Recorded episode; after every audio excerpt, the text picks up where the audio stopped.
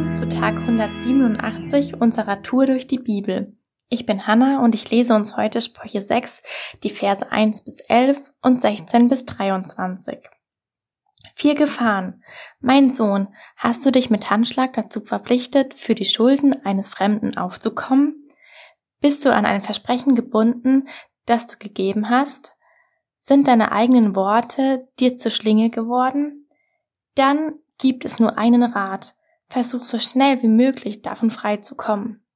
Der Gläubiger hat dich in seiner Gewalt, also geh zu ihm und bestürme ihn so lange, bis er dich freigibt.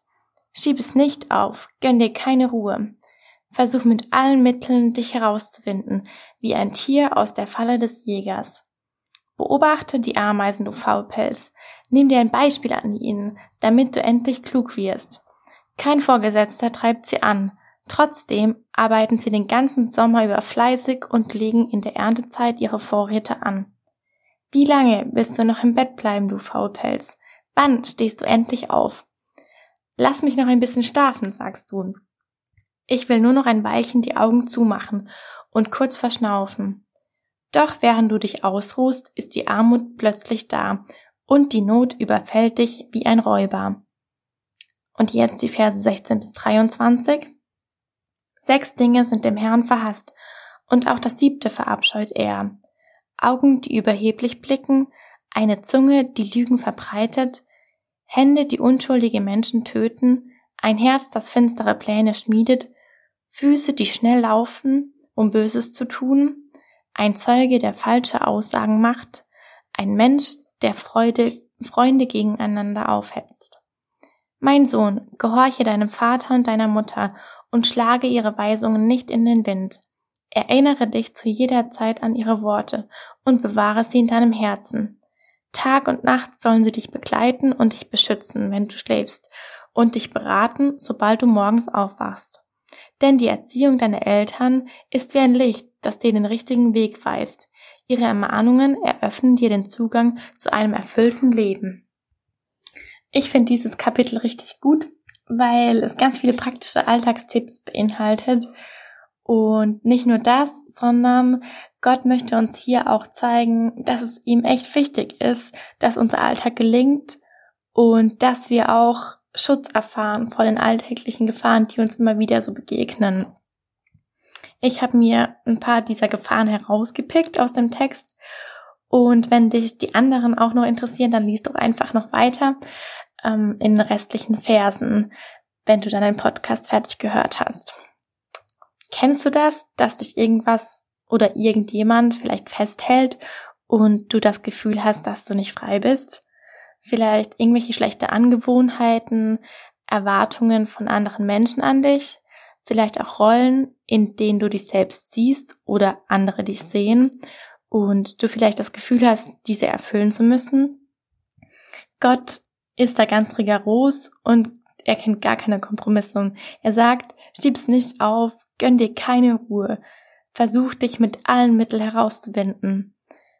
Ich sehe es richtig oft an mir selbst, wie es mir immer wieder schwer fällt, mich aus meinen alten Gedankenmustern zu lösen, wie mich immer wieder die gleichen alten Gedankenmuster festhalten. Und ja, Gott ist da zum Glück ein richtig barmherziger Gott und er verspricht uns durch Jesus die ultimative Freiheit von allem, was uns gefangen nimmt. Was kannst du heute damit anfangen?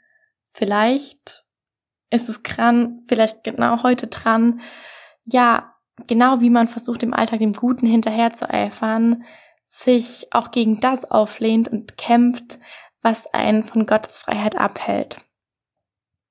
Mich hat außerdem ja, der Text heute ganz persönlich getroffen und gleichzeitig war ich auch sehr von Gottes Humor begeistert, denn ich wurde auf frischer Tat ertappt. Und zwar steht in Vers 9, wie lange willst du noch im Bett bleiben, du Faulpelz? Wann stehst du endlich auf?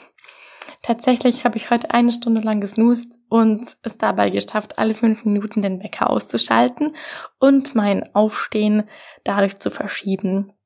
Ich glaube, Gott hat nichts gegen einen erholsamen Schlaf und er gönnt uns auch echt Erholung. Aber genauso freut er sich auch über uns, wenn wir fleißig sind und wenn wir alles geben.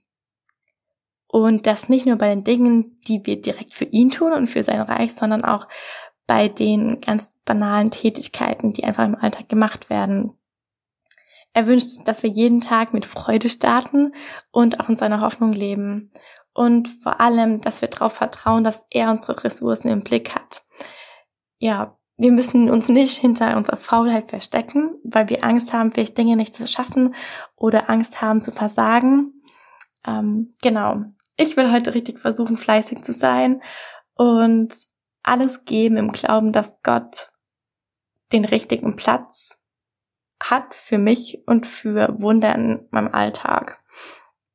Nimm dir das doch heute auch vor. Heute ist ein guter Tag für einen guten Tag. Lass Gottes Wort in deinem Alltag praktisch werden.